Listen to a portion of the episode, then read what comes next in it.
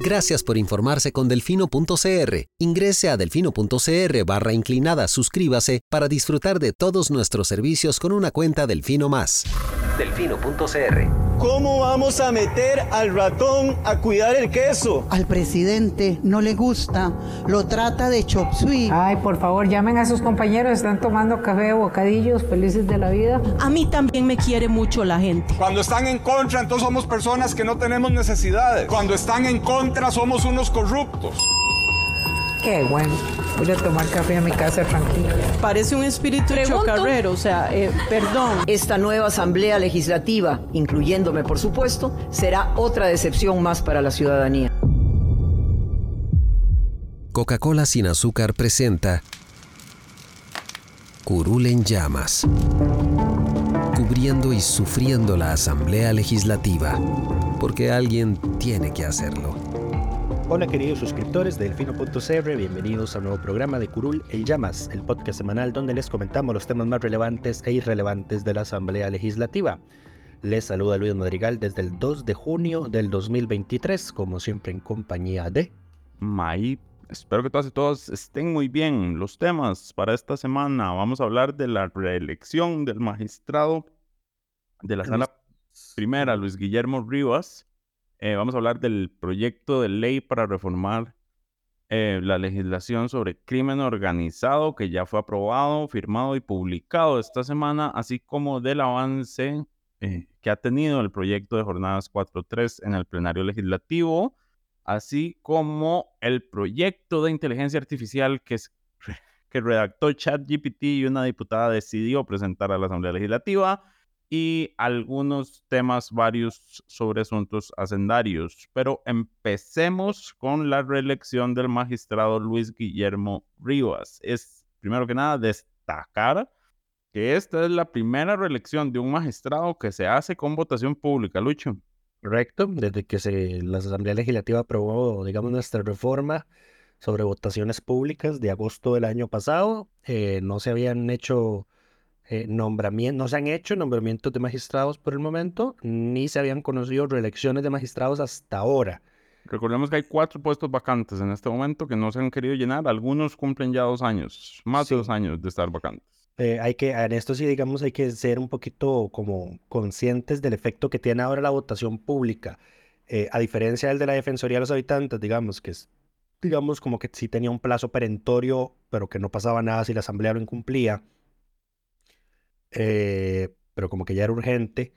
Eh, en el caso de los magistrados, cuando el voto era secreto, la asamblea sí solía hacer rondas de votación como para ver eh, por dónde se movían las fuerzas, digamos. Entonces es esperable que ahora que el voto es público, pues haya negociaciones ya en privado, viendo a ver qué candidato de consenso se podría designar en cada una de, de, de esas plazas. Adicionalmente, hay que señalar que a diferencia de la defensoría, de la elección de la defensoría, para elegir magistrados o magistradas se requieren 38 votos. Ahí está el gran detalle, Lo cual hace la elección más compleja que la defensoría, que solo requería 29, mm, la mitad más uno de los presentes. Correcto. Pero sí. Por ahí, por ahí van, por ahí van los detalles. Eh, bueno, don Luis Guillermo, don Luis Guillermo fue entrevistado en la comisión de nombramientos, ¿verdad? Cuando eh, envió el oficio diciendo quiero quedarme ocho años más. Él ya tiene tres periodos como magistrado en la corte, o sea que con este cuarto va a tener treinta y pico de años. Si cumple este periodo, llega a los 32 años. Ajá, va a tener 32 años de ser magistrado. Eh, defendieron su reelección Liberación Nacional, el Frente Amplio, em, la Unidad Social Cristiana y me parece también, y no, nada más. Que bueno, eh, en contra, por el contrario, digamos, se pronunció doña Pilar Cisneros, dice que nombre era oficialismo, pero el oficialismo se fracturó en esta votación. La mitad votó a favor de la reelección y la mitad votó en contra.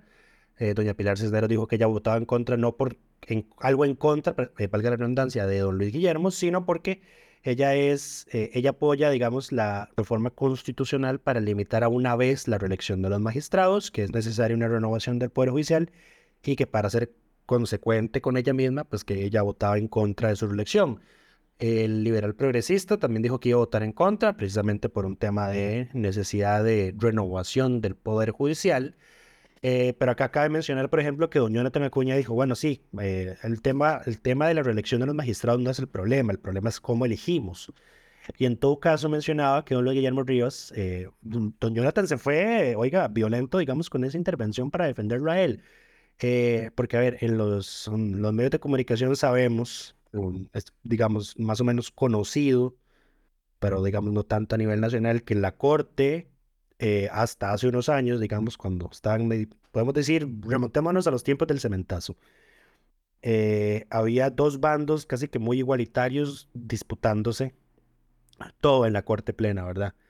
Eh, los buenos y los malos, por no ponerles otros, otros términos, aunque a los malos se les conoce como los mortífagos. Entonces, don Jonathan decía, bueno, es que ese grupo de los malos lo lideraba gente como Carlos, gente tan infame o de mala memoria para todos nosotros, decía él, como Carlos Chinchilla y Celso Gamboa. En cambio, mencionaba él que don Luis Guillermo Rivas pues estaba del lado de los buenos. Estuvo del otro lado, del lado correcto de la historia. Así es. Entonces, digamos que dile, le, pues, le destacaba eso, que en esos tiempos de tan convulsos que hubo para el Poder Judicial, eh, pues don Guillermo estuvo del lado correcto. Entonces, pues, esto suena como propaganda del PAC, qué horror. Eh, pero por eso, digamos, e, esa fue la defensa que hizo él. Doña Vanessa de Paul, de hecho, también Doña Vanessa ya había sido diputada y dijo, yo tuve la oportunidad de votar por don Luis Guillermo Ríos en el año 99 em, y pues no tenía nada que, nada que cuestionarle, más bien pues resaltó el conocimiento que tiene él. Eh, lo mismo que hizo doña Luz Mari del oficialismo, que ya sabemos que ella suele separar, ya, ya desde que la regañaron, digamos, desde que, la, desde que le metieron el voto de censura, no, no se aparta tanto de su fracción. Eh, Técnicamente, nada más paréntesis, en esta ocasión fue Pilar la que se apartó de la fracción, porque cinco votaron a favor de la reelección y cuatro votaron en contra. Entonces, Pilar, Waldo A y Jorge Rojas fueron votos disidentes de la mayoría de la fracción. El tema es que Pilar es la jefa de fracción. Entonces, uno, uno en tesis de principio diría, bueno, la línea de fracción la tira en la forma en la que vota el jefe de fracción. Mm, eso está extraño. Yo diría que la pues línea de la fracción la define la mayoría de la fracción, pero bueno. Eh, bueno, eso, a ver, si hablamos desde un punto de vista democrático, eso debería ser, digamos. La, lógica sería, yo creo que así es como opera Liberación. En Liberación somete los temas a votación interna en las reuniones de, de fracción de los lunes y así es como se define cómo van a votar todos. Es muy pocas las ocasiones, digamos, en las que se dejan las, las, las voluntades de los diputados por la libre. Eh, pero sí, las fracciones por lo general suelen votar en, en, conjunto. Eh, y a don Luis Guillermo, digamos, no, sí, se le cuestionó de forma indirecta su edad. Doña Pilar mencionaba casos de magistrados que se han quedado dormidos en, en las sesiones o, durante audiencias. ¿qué, me molesta todo esto? Que Pilar tiene inmunidad parlamentaria y no se atreve a decir los nombres de esos casos. Ah, bueno, pero todos lo sabemos.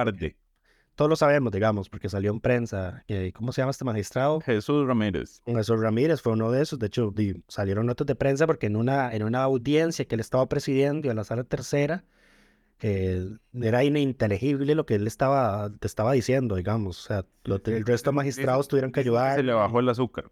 Sí, esa fue la Pero entonces, eh, pues, cuando así, las personas que conocen, cuando a uno se le baja el azúcar, uno queda básicamente como si estuviera completamente ebrio. Sí. Eh, entonces es una escena un poco trágica cuando es el presidente de la sala tercera. Y era eh, cuando estaba llevando el caso de, de Carlos, ¿no? Me parece. Sí, sí, para abrir evidencia y diciendo que ya estaba. No, no, fue un desastre, fue un desastre. Para rematar, sí. Exacto, pero bueno, eh, quedó reelecto. Recordemos que en estos casos nuestra constitución establece que la asamblea puede oponerse a la reelección, pero requiere mayoría calificada para la oposición, es decir, 38 votos en contra. En este caso estuvo más cerca de tener eh, la misma cantidad a favor. Lo cual yo quiero destacar es un recordatorio de por qué es importante mantener nuestro sistema actual, porque con la reforma que querían hacer de que para ser magistrado se requiriera 38 eh, votos positivos para la reelección, don Luis Guillermo hubiera quedado por fuera. Correcto. Em, y por fuera por los ausentes, más que por, por votos en contra. Sí, pero igual dejas el tema, el peso final de la decisión recae sobre un grupo minoritario. Exacto. Es que no es lo Y mismo. además- y es un tema sensible, digamos. A ver, yo no estoy de acuerdo con esa tesis de principio de, del liberal progresista y del oficialismo de que la, la corte hay que cambiarla porque sí. Y creo que Jonathan daba en el punto cuando decía es que vean el problema. No puede estar em, en contra de que este señor siga tanto tiempo ahí.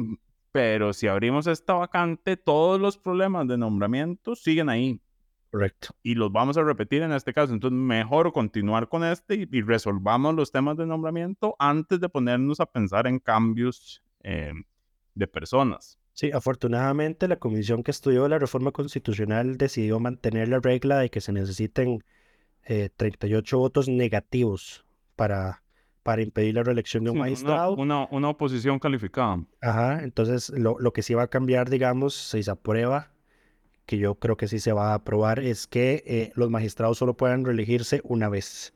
En todo caso, me parece que estas reglas no aplicarían para los actuales que ya están, digamos, porque ahí fueron electos bajo, bajo reglas distintas. No estoy seguro. Parece, inclusive me parece que eso puede ser lo que esté motivando el no hacer nombramientos de magistrados por ahora. Para no meter nueva gente hasta que cambien las reglas. Sí.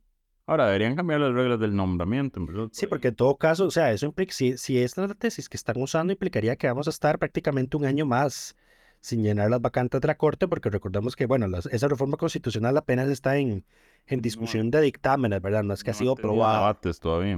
Exacto, O entonces, sea, que lo más rápido que podría estar aprobada es una- dentro de un año después del discurso del 2 de mayo. correcto. Ujú. Pues sí, pero bueno, eso fue lo que pasó con don Luis Guillermo Rivas, reelecto en la primera votación pública de ese tipo de votaciones que se hace en la Asamblea Legislativa y no se cayó el cielo. Que vean, todo bien, Todo sigue, todo, todo Todo- avanza. Todo, todo avanza. Eh, pasemos, pero bueno, pasemos al siguiente tema. El proyecto de ley que intentó bloquear la diputada Carolina Delgado por fin fue aprobado en segundo debate el lunes en la sesión de la tarde, si no me equivoco, porque en la mañana todavía no estaba su redacción final. Es correcto. Igual que en todas las demás votaciones, eh, todos los presentes, excepto Carolina y Dani Vargas, a favor. Eh, el mismo día se envió al Poder Ejecutivo, que ese mismo día anunció que lo estaría firmando el martes, Así eh, es. como hicieron con la presencia de don Rodrigo Arias, don Luis, no, don, el presidente de la Corte, que se me olvida el nombre, Orlando Aguirre y el presidente de la República que firmaron, bueno, el presidente y el ministro de Justicia, me parece, son los que firmaron ese proyecto y em, el ese mismo día se publicó en la Gaceta para evitar cualquier duda. Sí. Eh, ya, de hecho, ya desde el momento en el que se publicó en la Gaceta, ya pues ya esa reforma está hecha ley, ya entró a regir como ley. Eh, y bueno, la jurisdicción especializada en crimen organizado entra a funcionar este 7 de junio. Ya los plazos de tramitación, de apelaciones, de deliberaciones de los El jueces. 7 de junio no, no, no entra a regir ya en este momento con la No. aprobación de esta ley. No, sí, no, sí. A, a ver, no, la jurisdicción empieza a funcionar el 7 de junio. Eh, pero digamos, el tema de la extensión de los plazos, porque acordémonos que esta reforma aplica tanto para la vía ordinaria como para la vía especializada, eh, esos plazos ya prácticamente quedaron duplicados. Muy bien. Em, ¿Qué más con crimen organizado? Nada más, ¿verdad? Eso. Cerramos ese capítulo. Cerramos ese capítulo. Ahora que queda la, queda la batalla legal. Me imagino que más de algún defensor de alguna persona imputada en un delito de crimen organizado va a cuestionar la constitucionalidad de esta ley, lo que puede forzar o puede inclinar al tribunal a presentar una consulta judicial de constitucionalidad, lo que le volvería a tirar el churuco a la sala constitucional, que se ha rehusado a conocer ese tema diciendo, este no es problema mío. Es un tema de legalidad. Sí. Pero bueno, hablando de, de, de ese tema, porque el jueves de esta semana, o sea, ayer sacamos la lista de asistencias a mayo. Eh, Lucho registró todas las votaciones de todas las mociones que se presentaron, solo nada más no registramos las votaciones de revisión. De las mociones de revisión que hubiesen sido rechazadas, digamos, si la revisión fue aprobada, esas sí las registrábamos. Correcto. Em, en total se registramos en el mes de mayo 607 votaciones en 40 sesiones. Hay que reconocer que, que trabajaron extras em, este, este mes para sacar el proyecto de crimen organizado. No solo ellos, yo también. Sí, Lucho, pero a vos nadie te lo va a reconocer. Wow. Como dijo, como dijo Pilar, vos tenés que llevar palo, porque esto me lleva al siguiente tema. Y es que, vos- o sea, si bien lo hicieron con el, que- para sacar el, el tema de crimen organizado, el problema es que también están haciendo lo mismo para tratar de sacar el proyecto de jornadas 4x3, que es ahora el único punto de agenda, habiendo cerrado el capítulo de, de crimen organizado. Pero antes de que pasemos a jornadas 4-3, nada más para mencionar que don Carlos Felipe García Molina del PUSC fue el diputado más ausente de mayo, con 14 ausencias a sesiones de las 40 que se hicieron. Él estuvo una semana fuera del país, sin embargo, ya yo se lo aclaré al asesor. Siempre, siempre preguntamos por si hay algún diputado que tuviese ausencias eh, médicas. Ese cuadro que nosotros sacamos mes por mes, bueno, que lo hace May, eh, solo nosotros solo ponemos asteriscos, digamos, como justificantes por ausencias médicas. No tomamos en cuenta si el diputado tuvo permiso, porque digo, bajo esa lógica, siempre van a, van a tener ausencias con permiso, ¿verdad? Bajo Ellos esa mismos- lógica no hay ausentes. Exactamente, ellos mismos se justifican sus ausencias. Entonces, nosotros solo tomamos en consideración eh, marcar con un asterisco cuando son ausencias por motivos médicos. Don Carlos Felipe faltó a 14 de las 40 sesiones y por ende faltó a 37 de las 607 votaciones. Ahora, nada más quiero señalar algo. No necesariamente todas las votaciones a las que faltó son de las sesiones a las que faltó. Porque, por ejemplo, uno cuando ve el gráfico mira a alguien como doña Marta Padilla, que faltó a 11 sesiones, ella solo estuvo ausente en o- 100 votaciones. ¿Correcto? Entonces, aquí que, que este muchacho haya faltado a 377, eh, no es solo porque faltó esas 14 sesiones, es porque a las que llegó también se ausentaba a votaciones. Así es. Y Es apareció mismo- también el, que- espíritu de Pedro Muñoz. Sí, eh, reencarnó en el cuerpo de don Fabricio Alvarado porque don Fabricio solo faltó a una de las 40 sesiones en términos formales, ¿verdad? Porque, O sea, que aparece su firma en el acta. correcto. O sea, que el Ujier, la persona que lleva la asistencia, lo vio y le consignó presencia. Pero don Fabricio faltó a 371 de las 607 votaciones. De hecho, fue el segundo diputado Que más que más faltó a votaciones en mayo. Eh, a pesar de solo haber faltado a una sesión. Así que así a don Fabricio se le está pegando la, la pedriña, La famosa. ¿sí? Y, y de hecho ya en su... eh, de hecho creo que ayer estaba revisando el, el gráfico, el- la estadística anualizada. Eh, ya en los últimos 12 meses hemos registrado 1.136 votaciones y de esas 1.136 don Fabricio ha faltado 493, es el tercero más ausente. El primero es su compañero Yonder Salas, que ha faltado a 519 votaciones. Y vea que muy lejos no anda don Carlos Felipe, porque don Carlos Felipe ha faltado a 505. Así que, Exacto. así que hay que, así que no sé qué está pasando ahí con, con, con don Carlos Felipe, porque Espíritu de Pedro Muñoz. eh, eh, porque ya, o sea, de hecho, si vemos su perfil en nuestra plataforma de asamblea, él llega al 84% de las sesiones, pero falta el solo llega al 56% de las votaciones. En cambio, en Fabricio llega al 92% de las sesiones, pero falta el, pero llega al 57% de las, de las votaciones. Correcto. Entonces, eh, ahí, ahí están, ya, los, ya están mapeados. Pueden, pueden revisar los datos en nuestro sitio delfino.cr barra inclinada asamblea. Pero ahora sí, sí. sigamos con jornadas 4x3. La primera pregunta clave, Lucho, ¿cuántas sesiones quedan Quedan dos para que sesiones. esto se acabe? Eh, es la del jueves, en la, en la tarde fue la decimosegunda sesión de discusión con, de votación de mociones con discusión. Eh, la extraordinaria del lunes se va a cancelar, o ya se canceló, para que la comisión de Sendorio sesione, porque hay varios presupuestos extraordinarios ahí metidos que no se han podido ver.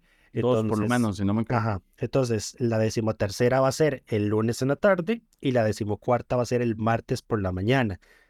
Perdón, entonces a partir del martes en la sesión de la tarde, de las 3 de la tarde, las mociones van a empezar a conocerse sin discusión. Esta semana se logró ver, se lograron ver 57 mociones de fondo. Claro, porque se pusieron a pelear también. Eh, sí, todas rechazadas. Múltiples pleitos por múltiples motivos. Sí, un des- absoluto desastre, pérdida de tiempo, bochorno. Eh, fueron sesiones en las que no estuvo presidiendo don Rodrigo Arias. No estoy diciendo que sea culpa de doña Gloria. Eh, sin embargo, sí, el, al menos el, el primer día, que fue el, el miércoles, me parece que fue la situación descontrolada, absolutamente desastrosa. que doña Gloria sí, digamos, contribuyó un poco al, a- al desorden, no, no puso orden a como debió haberlo hecho. Ya el Ahora- jueves sí logró, ya se impuso, digamos, no voy a, ya, ya el jueves se puso más estricta, de hecho hasta regañó a los estudiantes universitarios que estaban en las barras del público protestando contra el proyecto porque eh, cuando hablaba Pilar Cisneros, pues le gritaban eh, eh, y doña Gloria les pidió respeto y les dijo que no fueran malcriados. Ahora, yo quiero señalar que uno de los problemas que tiene doña Gloria en, en, su manejo del director es que se le salen dos cosas. Uno, un fuerte adultocentrismo que se ensaña contra el, el Frente Amplio y se nota no solo en la forma, sino también en el tono en que se dirige a ellos. Y el otro es algo que es como un abogadocentrismo. Entonces, que si usted no es abogado, la mano lo descalifica ya de entrada. Su, su opinión es como usted no sabe lo que está hablando, siéntese y cállese. Por dicha, por dicha controla, se ha controlado un poquito, digamos, porque inclusive antes, cuando ella quedaba presidiendo... Era peor. Era peor, pero porque doña Gloria interrumpía las... O sea, si ella no estaba de acuerdo en el fondo de lo que un diputado estaba diciendo sobre un proyecto, sobre un determinado tema, en el fondo, doña Gloria lo interrumpía desde la presidencia, Ajá. diciéndole que él estaba equivocado, que eso no era así. O sea, ni siquiera era un tema de procedimiento, es que ella se ponía a discutir con el diputado en el tiempo, el diputado que tenía el derecho a hacer uso de la palabra. Y desde la presidencia, digamos. Ajá, no para- puedes discutir. Exactamente, entonces era, era una cosa pavorosa y a eso hay que sumar, ¿verdad? Que la única apelación que se ha, perdi- que ha perdido, eh, se ha perdido contra una resolución de la presidencia la emitió doña Gloria cuando quiso cercenarle el uso de la palabra a una diputación del Frente Amplio ya meses atrás. Eh, y de hecho quiso hacer lo mismo esta semana, porque el pleito fue lo siguiente. El Frente Amplio ha estado presentando mociones de revisión a cada moción de fondo que es rechazada, aunque no sean mociones que hayan presentado ellos, eh, bajo el argumento de que es para dejar las votaciones en firme, lo que no es del todo cierto porque la firmeza de los actos se adquiere con la aprobación del acta de esa sesión al día No siguiente. No hace falta, digamos. eso es un- o sea, uno revisa votaciones y quiere que queden firmes el mismo día, Ajá. en la misma sesión. digamos. Pero eso, digamos, solo tiene, digamos, importancia para cosas como leyes, para que rechazada la revisión, entonces la votación del Mándese, segundo debate, envíese al quiere Ejecutivo. firmeza y ese mismo momento, pues ya se manda el decreto ley al Ejecutivo para que lo firme. Correcto. Eh, pero en este caso no tiene sentido, digamos, porque son votaciones sumamente contundentes. en las que no hay-.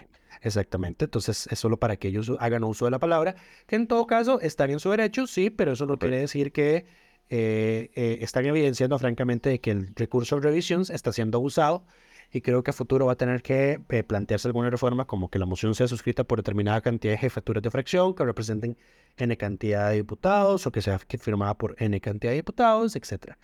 Pero en fin, entonces el Frente Amplio, digamos, estaba acaparando el uso de la palabra en las mociones de revisión. ¿Qué es lo que ocurrió? Que entonces eh, empezó una pelea, una batalla, una carrera en la mesa del directorio entre asesores del oficialismo y asesores del Frente Amplio por ver quién presentaba primero la moción de revisión. Recordemos, el primero que presenta es el que se que deja el, el que puede hablar. O sea, la, la, moción- la primera moción que se entrega es la que se, la que se vota. Primero en tiempo, primero en derecho, dice el dicho. Quien firmó es el que puede hablar, usar el Ajá. tiempo. Ajá. Entonces, esto generó, digamos, una discusión porque, bueno, eh, el Frente Amplio está acaparando el uso de la palabra, hay va- diputados que quieren hablar. Entonces se llegó a un acuerdo político entre jefaturas de fracción y el directorio para que eh, se repartiera el tiempo de las mociones de revisión. De modo que si había dos firmantes, pues bueno, eh, cada uno se iba a quedar con dos minutos y medio, dos minutos treinta. Sin embargo, lo que ocurrió de seguido después de adoptados acuerdos fue que se presentó, empezó a discutirse una moción de revisión, el Frente Amplio usó sus dos minutos y medio, doña Pilar se anotó para hacer dos minutos y medio, pero doña Pilar dijo, voy a reservarme el tiempo y les pido rechazar esta moción. Entonces, acaso habló como 15 segundos, una cosa así, Básicamente hizo una movida para tratar de ganarse dos minutos y medio por moción de revisión. Y eso en realidad lo que generó fue un pleito de más de una hora en el que los diputados empezaron a discutir porque el Frente Amplio, bueno, dijo, di, si ella se reservó el tiempo, yo también soy firmante, pues yo quiero hacer uso de ese tiempo. Lo- Eh, Ah, doña cualquier- Gloria, doña Gloria inicialmente lo objetó, lo que generó que el Frente Amplio apelara. Eh, varios diputados de Liberación Nacional estuvieron de acuerdo con la, con la apelación del Frente Amplio, digamos, de forma verbal. Y eh, al final doña Gloria terminó dándole la razón al Frente Amplio y les permitió hacer el uso del tiempo que se había reservado doña Pilar Cisneros. Entonces, digamos, la, la apelación no se llegó a votar porque doña Gloria la aceptó. Eso generó que empezara, se empezara a acusar el Frente Amplio de violar el acuerdo político que no habían pasado ni tres minutos desde que se había acordado. Eh, lo que no es cierto, digamos, es que el, francamente, y en esto yo creo que sí le voy a dar la razón a doña Dinora Barquero, fue por un tema, una movida baja, baja, artera, como la calificó ella, de querer ahorrarse dos minutos y medio de tiempo. O sea, y eso generó que más bien se perdiera más de una hora de sesión. No tenía ningún absoluto sentido y además abría una peligrosa puerta, que creo que fue lo que eso generó que doña Gloria pues terminara aceptando la apelación, de que a futuro eh, alguien presenta una moción de revisión o una moción cualquiera eh, y dice, bueno, yo me reservo todo el tiempo, entonces le cercena el derecho a los demás firmantes a poder hablar. Correcto. Así. Eh, pero sí, fue un, fue, un, fue un, desastre porque luego empezaron a... Ahora, ajá. Pilar asegura que ella en la, en la reunión de jefes de fracción dijo que ella se iba a reservar parte del tiempo que le correspondía. Lo que yo creo que nadie esperaba era que fuera todo el tiempo que le correspondía, lo que se fuera a reservar, básicamente. Y el Frente Amplio en todo caso dijo que don Antonio Ortega justamente elevó esa duda en el momento en el que se estaba negociando el acuerdo de que qué iba a pasar con el tiempo reservado. Ahora, aquí hay que señalar otro detalle, y es que em, hubo una, toda una discusión por el tema, de nuevo, en, hace poco el presidente de la Asamblea, Rodrigo Arias, volvió a hacer una aclaración sobre el tema del uso de eh, las intervenciones por, por el fondo y por la alusión. Y eso generó una discusión porque creo que fue a Sofía Guillén, no la dejaban, no la dejaban hablar por el fondo porque Pilar habló por el fondo y Gloria Navas dijo que, que se, no, le dijo que se callara, pero digamos, se lo señaló y después, ya cuando le tocó a Sofía, ya andaba menos tolerante y, se, y la cortó antes del tiempo, pero la intervención de Sofía sí era por el fondo, entonces... Sí, y además que Sofía se enojó porque dijo, bueno, es que yo quiero que quede constancia de que solo usted a mí me quitó el orden. Eso no es cierto. Doña Gloria, cuando doña Pilar intervino por el fondo, eh, en, por el orden, y le dijo, usted está haciendo la intervención por el orden, le quitó el uso de la palabra. Cuando don Alexander Barrantes empezó a hacer un rant eh, atacando a la extrema izquierda y que no sé qué, o sea, parecía un discurso de la gente de Vox en España, esa vara, francamente penoso. Eh, también doña Gloria le quitó el uso de la palabra. Entonces el Frente Amplio en esto no tiene la razón. Doña Gloria sí les interrumpió el uso de la palabra a doña Pilar y a don Alexander.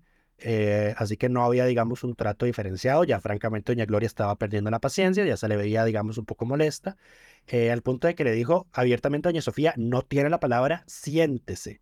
y en otra sesión le dijo que no le iba a dar el uso de la palabra y que fuera obediente. ¿Ves? Este se le sale el autocentrismo. Sí. Pero bueno, más allá de eso, alguien en Twitter preguntaba, hablando sobre el tema de la alusión, que por qué Pilar nunca eh, se refiere a, algunos diputados del Frente Amplio por el nombre. Siempre hace alusiones, digamos. La izquierda. Ajá, pero es que pues, porque, y, aquí es un, es un, detalle formal, pues que si dice el nombre les da tiempo para que ellos hablen por la alusión. Eso era cierto hasta que don Rodrigo Arias emitió su resolución porque don Rodrigo determinó que la palabra por la alusión solo se va a dar en caso de declaraciones injuriosas, inexactas, agraviantes o difamatorias. Dice todo lo que dice Pilar, solo que no dice el nombre. Eh, eh, más o menos. Mm, es que, porque de hecho doña, doña Sofía lo que empezó a pelear con doña Gloria sobre algo al respecto. Entonces doña, doña Sofía creo que fue lo que dijo que, que sí, que doña Pilar había hecho una declaración injuriosa y le dijo doña Gloria que ella es abogada penalista, digamos, conoce esos tipos penales, eh, le dijo, eso no es una injuria, la injuria es un tipo penal, no le voy a dar el uso de la palabra. Eh, y en eso, digamos, más o menos tiene razón. Lo que me parece es que está mal, yo se lo comentaba a una diputada, no, está mal planteada, digamos, la forma. A ver, cuando se pide la palabra por el orden, la palabra por el orden es para llamarle la atención a la presidencia de que ponga orden Exactamente. Entonces, yo creo que aquí, para enderezar esto, francamente va a ser necesario instaurar una regla como la que tiene el Parlamento australiano, que es que cuando un diputado pide la palabra por el orden de los procedimientos, él tiene que citar cuál artículo específico del Manual de Procedimientos Legislativos, en este caso el reglamento, se está transgrediendo. Porque entonces, y bueno, ya es que en Australia además el presidente sí tiene la potestad de echar a un diputado por una hora por conducta desordenada y por ejemplo, el tema de hacer intervenciones por el fondo en los espacios de por el orden se considera en, el Parlamento australiano una conducta desordenada que le acarrea al diputado que la cause o que la genere que sea expulsado por una hora del recinto parlamentario. Aquí no ocurre, ¿verdad? Porque aquí no podemos, no, el presidente no tiene esa, esa potestad, No podemos sacar diputados así nomás. lamentablemente. Pero bueno, seguimos más allá de las discusiones. ¿Qué sigue para jornadas 4.3? Se aprobaron varias consultas a organizaciones, me parece. Sí, algunas, algunas se rechazaron, por ejemplo, Yo sigo sin entender por qué están consultando el texto actual. Todavía no hemos llegado al texto que quieren, comillas, comillas. eh, sí, pero eso es para que se... Es una movida reglamentaria, digamos, del procedimiento abreviado, porque el procedimiento abreviado solo permite dos mociones de orden por sesión. Ya. Entonces, la moción de consulta es una moción de orden, entonces cierra la oportunidad de que se puedan presentar mociones de orden distintas, como por ejemplo una moción para levantar la sesión antes de la hora reglamentaria y acortar el plazo de la discusión. Mm, Entonces, con eso el FAS se asegura matar esas posibilidades que tienen ahí para, para pasar, por ejemplo, también a otros proyectos de ley que puede ser, eh, pero ya con esa, con habiendo agotado las dos mociones de orden con consultas, pues ya no habría posibilidad de ver otra moción en ese sentido, o ningún tipo de moción de orden. Se rechazó una moción para ver, para consultárselo al PANI, al CONAPAM, a la Conferencia Episcopal y a la Federación Avanz- Alianza Evangélica. Hubo gente que se burlaba del Frente Amplio porque decía, "Wea, véalos votando a favor de esa moción. Eh, sí, eh, no voy a defenderlos, pero la moción era para que se les consultara desde el punto de vista de los impactos que tienen las jornadas 4-3 de 12 horas en eh, la conciliación familiar. Mm. Era desde ese punto de vista, ¿verdad? Jesus, si le van a Eh, preguntar a la Alianza Evangélica. Eh, di, ya la conferencia episcopal había, se había pronunciado en contra del proyecto de ley y creo que fue en la misa del primero de mayo. Si la Alianza Evangélica son los otros. Eh, sí, pero es, es una movida política para, eh, digamos, buscar que Nueva República aprobara la moción, cosa que no, no cayeron en el anzuelo y no la votaron a favor. Eh, la que sí se aprobó, ah, bueno, también se, re- se rechazó en primera instancia una consulta a la Organización Panamericana de la Salud, a la OPS, y al Colegio de Profesionales en Psicología, desde el punto de vista, no, no, esa no era, bueno, se rechazó esa. La que sí se aprobó, eh, eso fue ya en la sesión de la tarde, y esto fue por a causa de los diputados que generalmente votan en contra de las consultas, pero que esta vez estaban ausentes, Mm. eh, causaron que se generara una mayoría que logró aprobar, consultar el proyecto al IAFA, a un programa de la UCR sobre prevención, consejería e investigación en drogas, a la OPS y al Colegio de Profesionales en Psicología, pero enfocado desde el punto de vista de eh, las adicciones o los problemas de adicción a las drogas que puede generar eh, una jornada de 12 horas en la población. Y también se aprobó una moción para consultar el proyecto al Movimiento de Personas con Discapacidad, a la Defensoría de los Habitantes y a la Seleccional ANEP de las Personas con Discapacidad. Tengo una consulta. Cuando se aprueba la moción de consulta, ¿se envía el texto como está en este momento o se envía cuando una vez terminado este trámite rápido? Se envía el texto actualizado en el momento. En este momento. Sí. O sea, Que es el mismo texto que pérdida de tiempo. Pérdida de tiempo.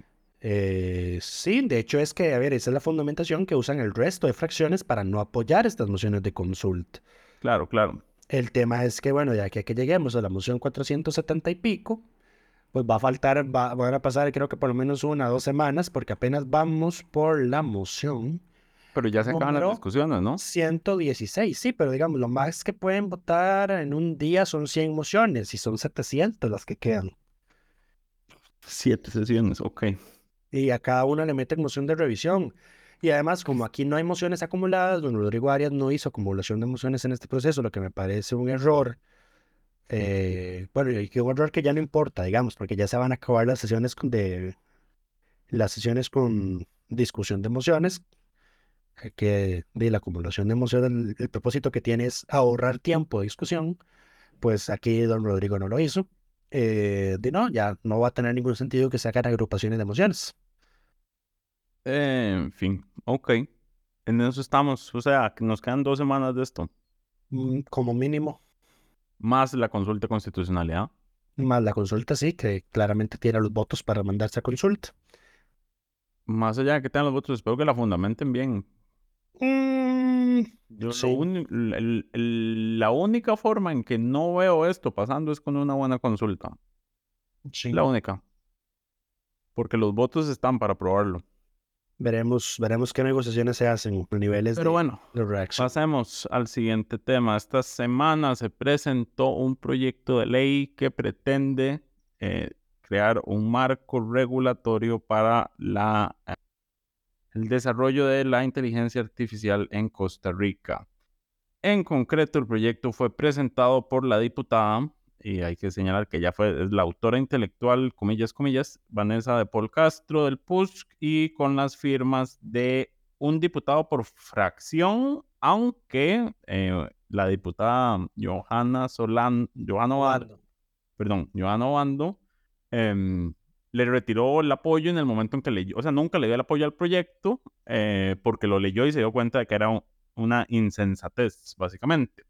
Eh, lo apoyaron eh, José Joaquín Hernández, Manuel Esteban Morales, Olga Lidia Morera y doña Rocío Alfaro. De todos los cuatro, yo tenía una mejor perce- percepción de su desempeño legislativo.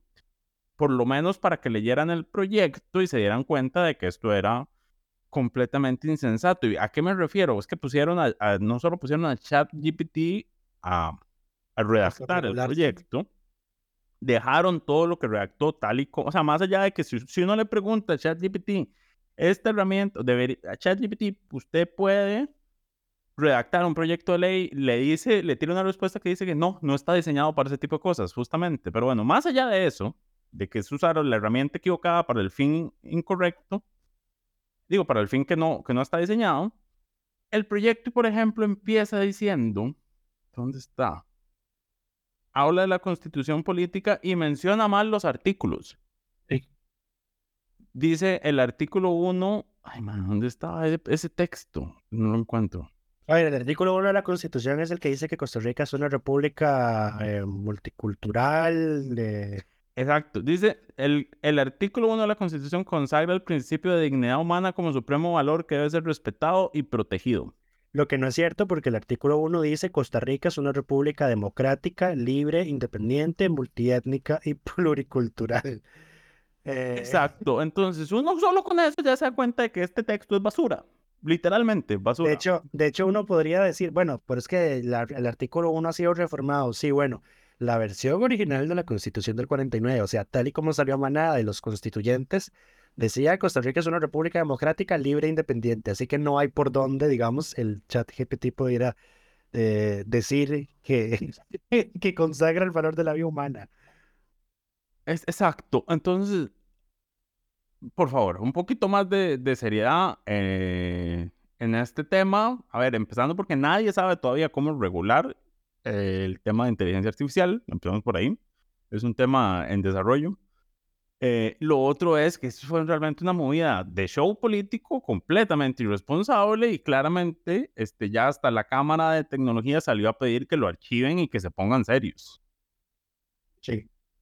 De hecho, pues, cuestionan que pueda ser inclusive potencialmente inconstitucional porque es un proyecto que fue redactado no por un diputado, sino por una inteligencia artificial. Ah, pero bueno, todos sabemos que los diputados no redactan sus proyectos.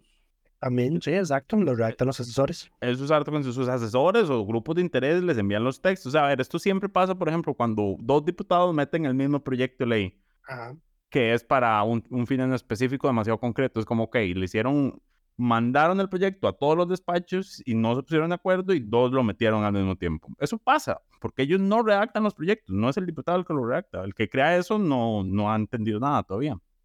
Ajá. Pero en fin, entonces yo no creo que ese sea el problema. El problema, porque ellos, digamos, ellos respaldan el texto al firmarlo y presentarlo. El problema es que son unos completos irresponsables y pensaron que esto no era una gran idiota.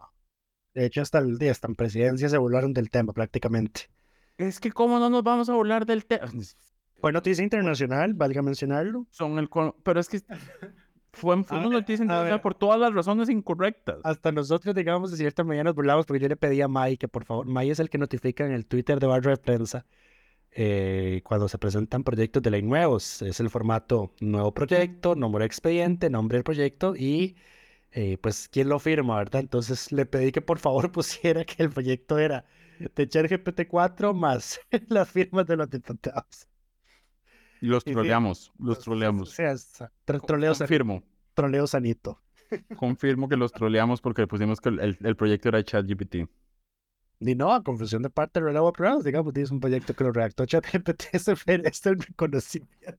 y lo peor es que todo, como que el comando que usaron fue súper sencillo.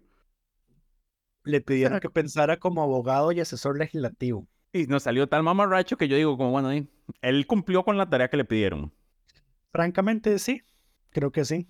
Pero bueno, eh, vamos a dejar ir ese tema. Vamos a dejar ir ese tema por ahora.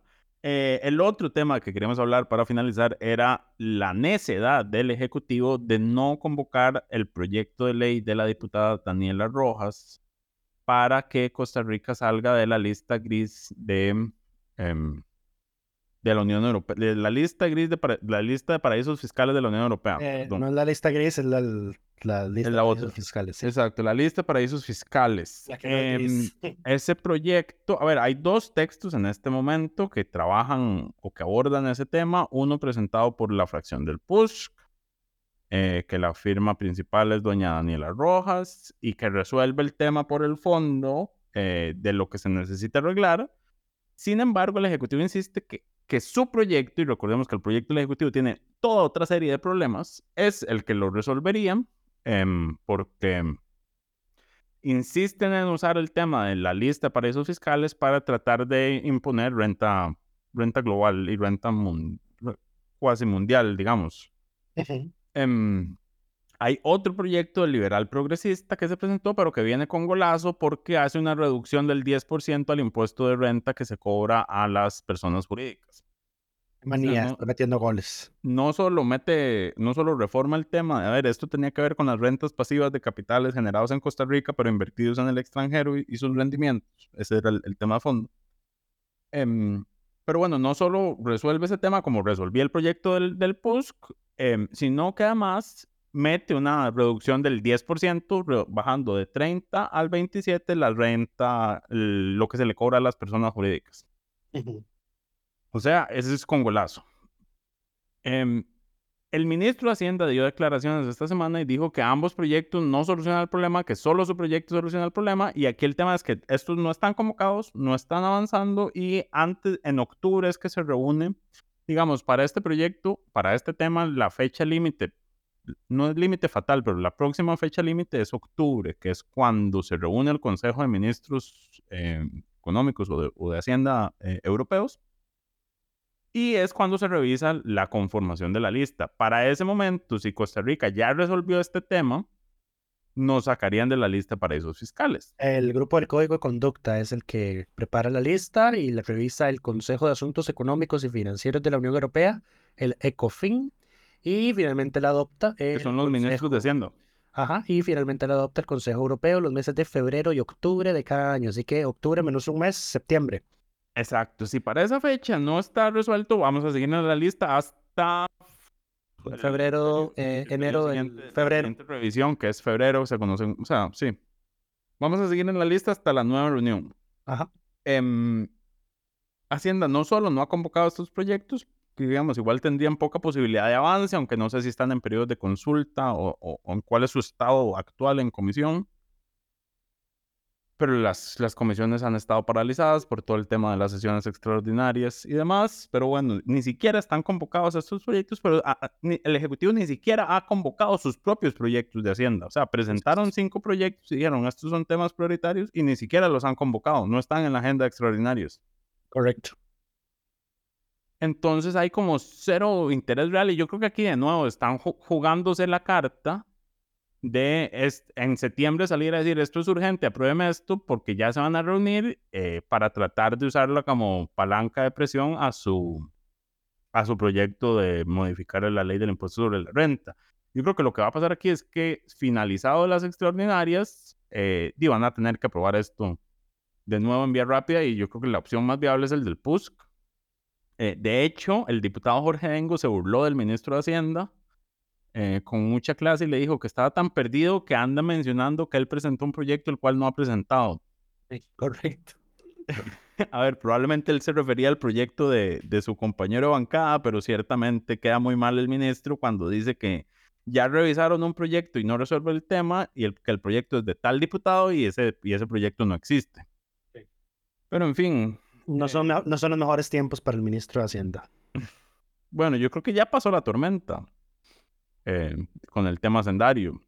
Eh, pues no, eh, vieras que esta semana eh, los controles políticos fueron prácticamente todos criticando el plan fiscal del Ejecutivo. Eh, Liberación de una vez le dijo, nosotros no lo vamos a apoyar, retire, más bien de- retire, o sea, ni siquiera, no, no es que, no es que como que desconvoque, digamos, es que, Archive. O sea, que mande a retirar los proyectos, como No han me voy a perder tiempo con eso. ah, como no han iniciado su trámite, pues que los, que los retracte, pues. Así Correcto. están las cosas. Pero bueno, con eso terminamos por esta semana. Esperamos. Ah, bueno, Bueno, comentario no aparte. hay- Dijo. Lucho que, que no hay, no hay nadie, nadie merece No reconocimiento esta No. semana. No, esta semana fue fra- francamente un absoluto desastre. Creo que lo que lograron con la aprobación del proyecto de crimen organizado el lunes, lo borraron todos, absolutamente todos, con el CO. eh, el, el resto de la semana con el comportamiento que tuvieron en el proyecto Jornadas 4.3. Todos, es que cuando digo todos, es todos. Francamente, ha sido algo penoso. Creo que era eh, Fernando Chironi, eh, un periodista, un comunicador en Twitter que decía, vea, si quieren ver el efecto que tienen jornadas de 12 horas en los ambientes laborales, vean las sesiones de la Asamblea Legislativa. Y no podría estar en más de acuerdo con él. Pues sí. Eh, Y sí, ciertamente. por eso esta semana no hay congresista de la semana, así que nos escuchamos la próxima. Cuídense mucho. Muchas gracias. Esperamos que todas y todos estén muy bien. Coca-Cola sin azúcar presentó Curul en llamas, cubriendo y sufriendo la Asamblea Legislativa, porque alguien tiene que hacerlo.